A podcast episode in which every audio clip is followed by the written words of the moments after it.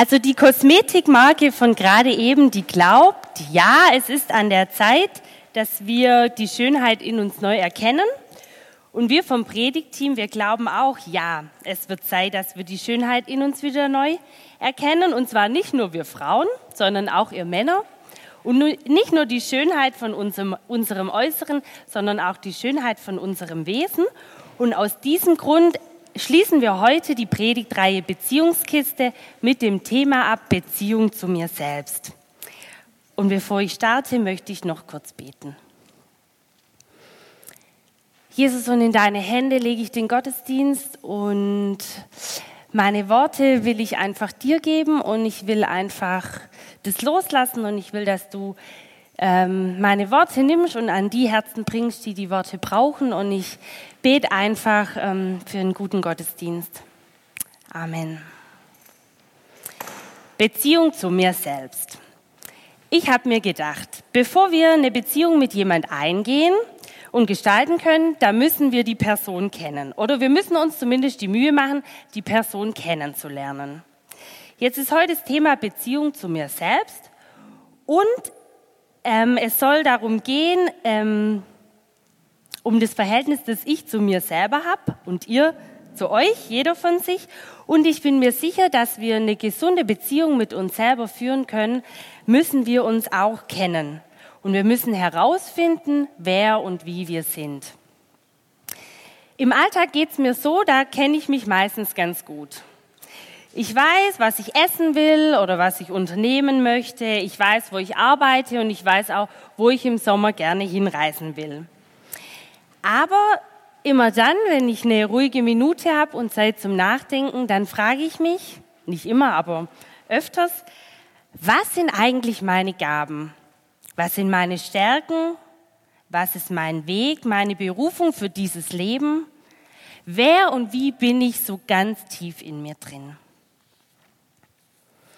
Ich habe letzten Herbst meine ähm, Bachelor-Thesis über das Thema Identitätsbildung geschrieben und die Soziologie, die sagt ganz klar, die Identität von uns Menschen, die bildet sich aus zwei Komponenten.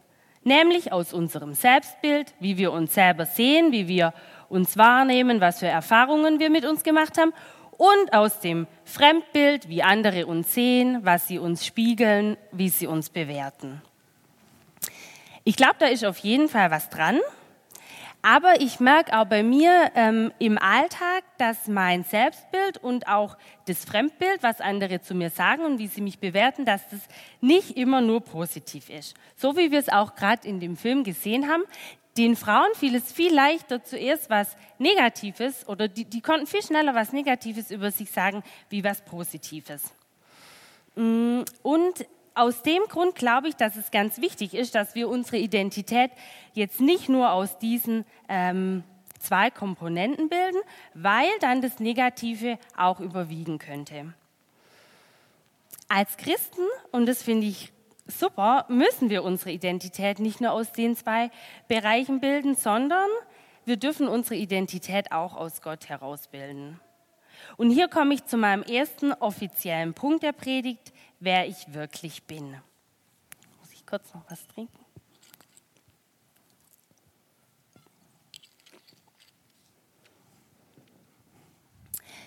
Also die Bibel, die gibt uns im ersten Buch Mose in der Schöpfungsgeschichte eine ganz verrückte Antwort auf die Frage, wer ich bin.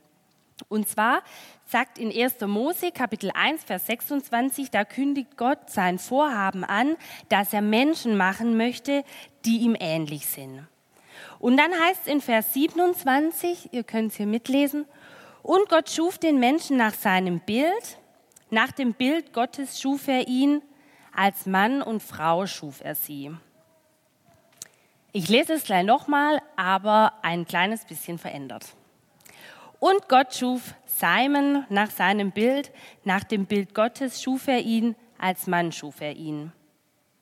Und Gott schuf Sarah nach seinem Bild, nach dem Bild Gottes schuf er sie, als Frau schuf er sie. Klingt eigentlich gut, oder? Ich könnte jetzt jeden Namen hier in dem Raum von euch einsetzen und es wäre gültig.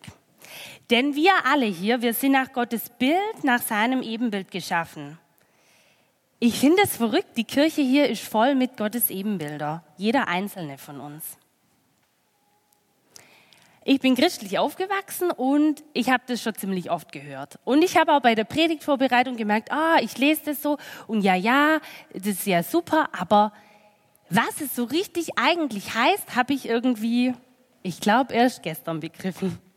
Und um mit euch herauszufinden, was es bedeutet, dass wir Gottes Ebenbild sind, dass wir nach Gottes Ebenbild geschaffen sind, müssen wir gedanklich in die Zeit des alten Orients reisen. In die Welt, aus der die Bibel kommt und in die Welt, in der die Schöpfungsgeschichte, wo der Vers steht, entstanden ist. Damals war es so, also die großen Herrscher verstanden sich als Abbild ihrer Gottheit. So etwa die Großkönige von Assyrien oder von Babylon oder die Pharaonen aus Ägypten. Die hatten die Vorstellung, dass etwas von dem göttlichen Glanz, von der göttlichen Herrlichkeit auf ihnen ruht. Aber nur auf ihnen, nur auf den Herrschern, nur auf den Mächtigen, nur auf den Reichen, nur auf den Königen, nicht auf dem normalen Volk. Das war damals die Vorstellung von den, äh, von den Völkern, die um das Volk Israel herum lebten. Und spannend ist jetzt an der Stelle, das, was damals nur die Großen und Mächtigen von sich sagen, nämlich, dass sie Gottes Ebenbilder sind, das gilt nach dem biblischen Zeugnis und nach der Schöpfung äh, und doch genau nach der Schöpfungsgeschichte äh, für alle Menschen. Die biblische Schöpfungsgeschichte, die bricht hier was auf und bringt für die damalige Zeit eine völlig neue Sicht auf die Dinge. Nämlich, ein jeder Mensch, ob stark oder schwach, gesund oder krank, ob Mann oder Frau, klein oder groß, dick oder dünn, ein jeder trägt in sich eine königliche Würde. Der Glanz des göttlichen Lichts ruht auf jedem Mensch. Ein jeder ist geschaffen nach Gottes Bild. Für die Israeliten damals war das ein revolutionärer Gedanke und es war ein freimachendes Wort. Und ich glaube, das will auch für uns heute noch ein freimachendes Wort sein. Ich habe mir dann überlegt, was bedeutet es für mich, nach Gottes Bild geschaffen zu sein? Und ich glaube, es heißt, dass Gott etwas von seiner Vielfalt, von seiner Schönheit, von seiner Herrlichkeit in jeden Menschen gelegt hat. Und nicht in jeden das Gleiche. Nee, Gott ist so groß und so facettenreich, dass er jedem Menschen was anderes von seiner Vielfalt gegeben hat. Die Dina hat zu mir gesagt, sie stellt sich das so vor, wie bei Eltern, die viele Kinder haben. Die Kinder haben alle das gleiche Erbgut und jeder ist den Eltern irgendwie ähnlich und trotzdem ist jedes Kind ganz anders begabt und einzigartig. Für mich, Anne, bedeutet es, dass meine Kreativität, die ich in mir habe, das ist ein Teil von Gott und das hat Gott von sich in mich reingelegt.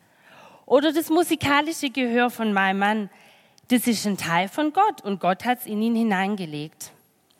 Oder deine Liebe zur Natur und die Schöpfung. Oder dass du räumlich denken kannst und dass du in der Wissenschaft tätig bist und Dinge erforschst.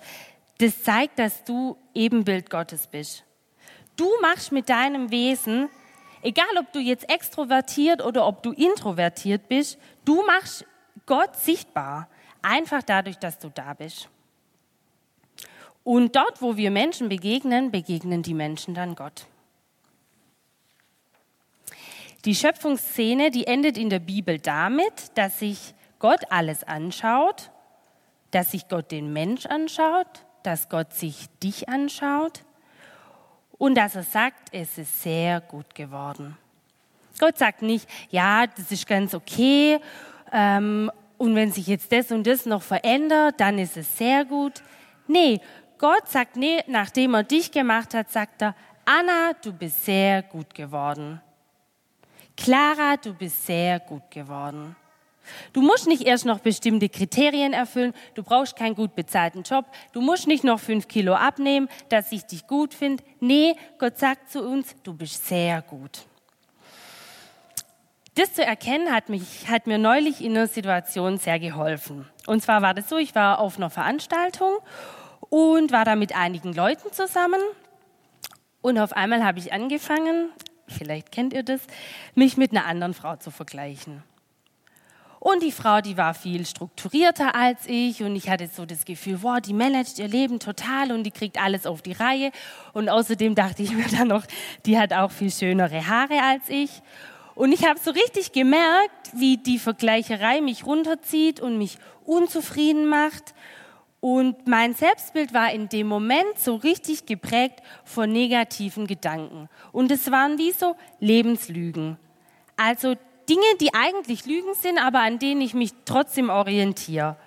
Aussagen, die wie Unkraut in mir wachsen und mir das Gefühl geben, dass ich irgendwie falsch bin, wie ich bin. Und durch die Predigtvorbereitung kam mir dann an dem Abend in den Kopf, dass ich ja nach Gottes Ebenbild gemacht bin.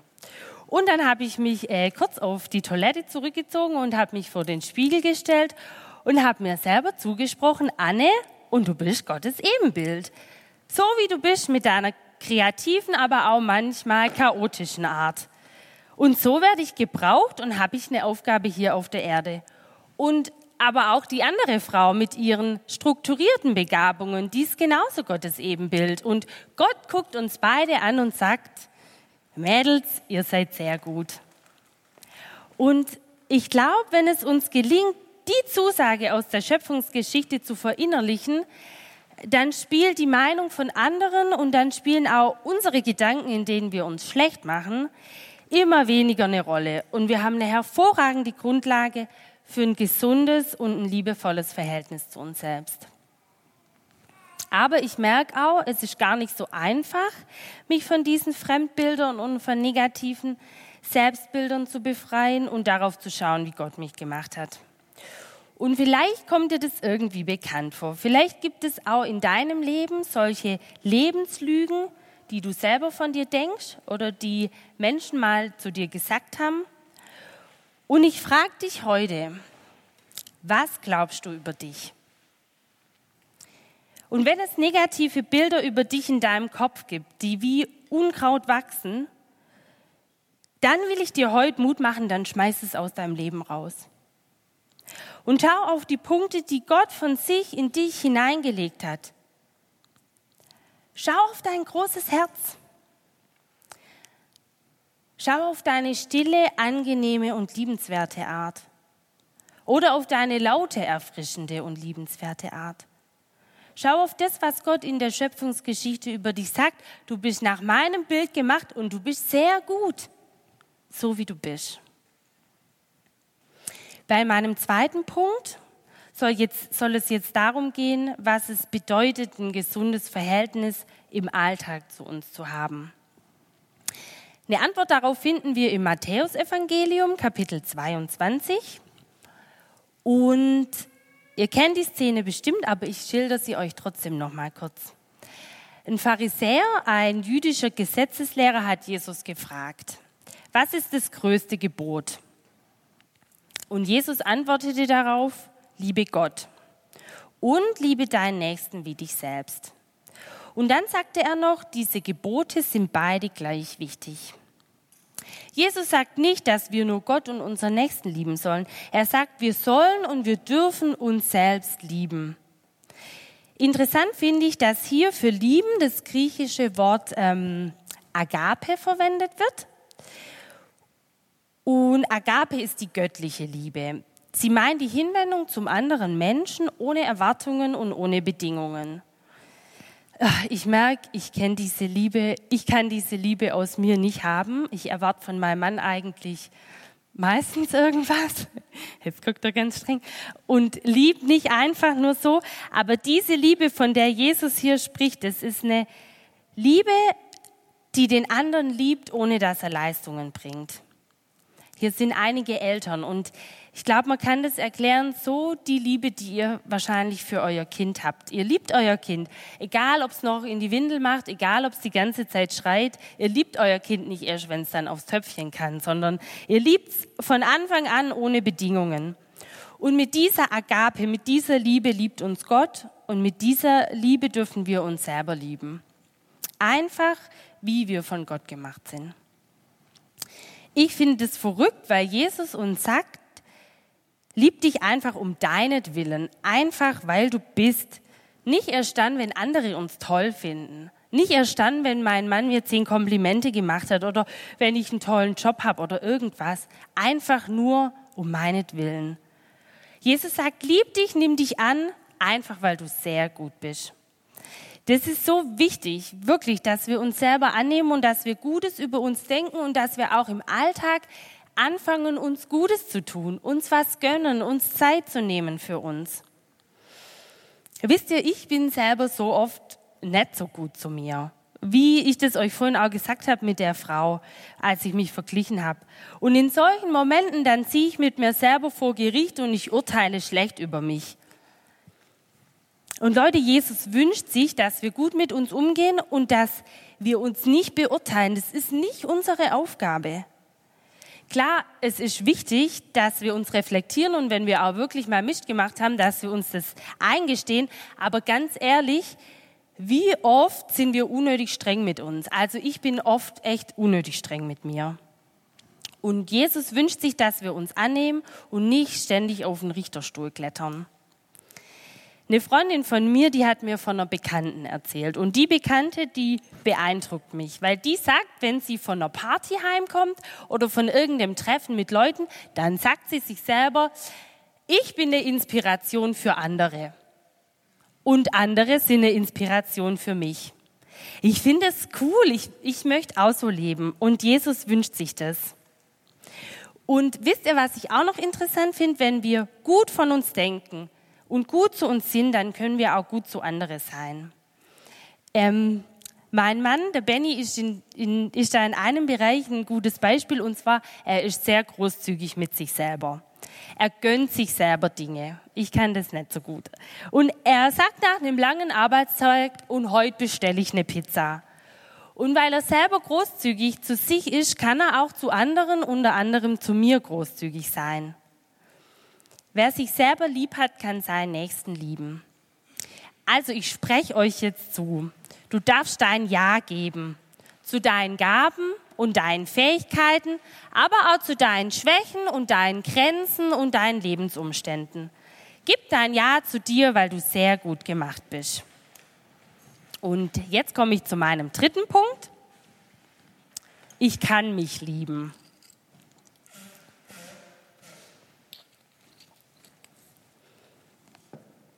Vielleicht denkst du jetzt nach der Aufforderung von Jesus, dass wir uns lieben sollen oder dass wir uns lieben dürfen. Vielleicht denkst du jetzt, das schaffe ich nicht. Ich kann mich nicht lieben, ich kann mich so schwer annehmen, weil ich habe in meinem Leben dumme Erfahrungen gemacht oder selber Mist gebaut. Vielleicht denkst du jetzt, du hast keine Liebe in dir, für dich selber nicht und du fühlst dich weit weg von Gott. Und wenn du das denkst, dann kann ich dir sagen, doch, Du kannst dich lieben, denn im Römerbrief in Kapitel 5, da steht es schwarz auf weiß. Und zwar steht da, denn die Liebe Gottes ist ausgegossen in unsere Herzen durch den Heiligen Geist, der uns gegeben ist. Wisst ihr, was das heißt? Die göttliche Liebe, die Agape, von der ich gerade geredet habe, die ist jetzt schon in deinem Herz. Und du kannst dich lieben und du kannst alle lieben um dich herum. Der Heilige Geist hat die Liebe in dich reingelegt und du musst sie nicht produzieren und du musst nicht irgendwelche Geduldsübungen machen oder so. Die Liebe ist da, auch wenn du sie jetzt vielleicht gerade nicht spüren kannst. Vielleicht spürst du sie nicht, weil, ein, weil Lügen und negative Erlebnisse noch über deinem Leben stehen, aber du darfst wirklich wissen, du bist fähig, dich zu lieben und du bist fähig, dich anzunehmen und du bist auch fähig, dich mit schwierigen Erfahrungen zu versöhnen, weil Gott alles, was man dafür braucht, in dein Herz schon gelegt hat. Ich habe einen Freund und der hat mir mal erzählt, er konnte irgendwie keine, er hatte keine Emotionen. Er konnte nicht fühlen. Und er hat wirklich zu Jesus gesagt, und ich will empfinden und ich will fühlen. Und Jesus hat es gemacht.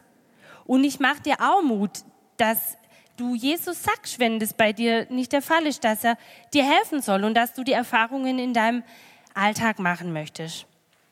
Und auch wenn in deinem Leben vielleicht Dinge passiert sind, die das schwer machen, dann mache ich dir auch Mut, dass du irgendwie ähm, dir von dem Seelsorger oder von dem Therapeuten ganz praktisch Hilfe suchst darin, dass du dich selber lieben kannst, weil Jesus sagt, es ist unsere Aufgabe. Und ich möchte jetzt gern zum Schluss mit euch noch was machen. Und zwar ist mir die Idee am Donnerstagabend gekommen. Da hatten wir Predigtteam-Treffen und dann haben wir so eine Runde gemacht und wir sollten uns ähm, gegenseitig zusprechen, was wir aneinander mögen. Und es fiel uns irgendwie gar nicht schwer und da kamen tolle Sachen dabei raus. Wir haben uns gesagt, wir mögen dein Lachen, wir mögen, dass du so begeistert bist, wir mögen es, wie du mit Menschen umgehst. Uns sind lauter tolle Sachen eingefallen. Und dann kamen wir auf meine Predigt zu sprechen, die ich heute halten muss. Und dann haben wir gesagt, eigentlich sollten wir die Runde jetzt noch machen und jeder sagt was Positives über sich selber, was er selber an sich mag. Und wir haben die Runde nicht gemacht und ich glaube aus zwei Gründen. Zum einen, weil es uns Menschen einfach schwerfällt, mal was Gutes über uns selber zu sagen. Und zum anderen, weil wir es uns vielleicht auch nicht getraut hätten, das vor anderen irgendwie auszusprechen. Und ich möchte jetzt mit euch was machen. Ihr müsst es nicht aussprechen. Ihr dürft es ganz für euch persönlich machen. Die Band, die wird jetzt gleich mit der Musik starten und dann in den Lobpreisteil übergehen und es wird, ähm, werden Karten und Stifte rumgegeben oder in der Mitte stehen, das weiß ich jetzt nicht. Und ich lade dich ein, dass du dir aufschreibst, das mag ich an mir und daran erkenne ich, dass ich Gottes Ebenbild bin. Und vielleicht fällt dir sogar noch was ein, dass du aufschreiben kannst, wie du dir selber im Alltag irgendwie mal was Gutes tust. Und richtig cool fände ich es, wenn wirklich jeder von euch nachher mindestens eine Sache auf seinem Zettel stehen hätte, weil eigentlich könnten da hunderttausend Sachen stehen, aber vielleicht fällt uns ja wenigstens eine Sache ein. Und wenn du merkst, du möchtest noch Gebet für dich, dann darfst du hinten während der Lobpreiszeit hingehen. Da gibt es Menschen, die werden ähm, gern für dich beten. Und ich schließe meine Predigt jetzt, indem ich es noch einmal ganz kurz zusammenfasse. Du bist von Gott gemacht. Deine Begabungen und Fähigkeiten hat Gott von sich genommen und in dich hineingelegt. Und Gott schaut dich an und sagt, oh, du bist sehr gut. Und Jesus sagt zu dir, du darfst dich annehmen, wie du bist. Und sei dir bewusst, du kannst dich auch annehmen, denn der Heilige Geist hat die Liebe in dein Herz gelegt. Es ist schon alles da.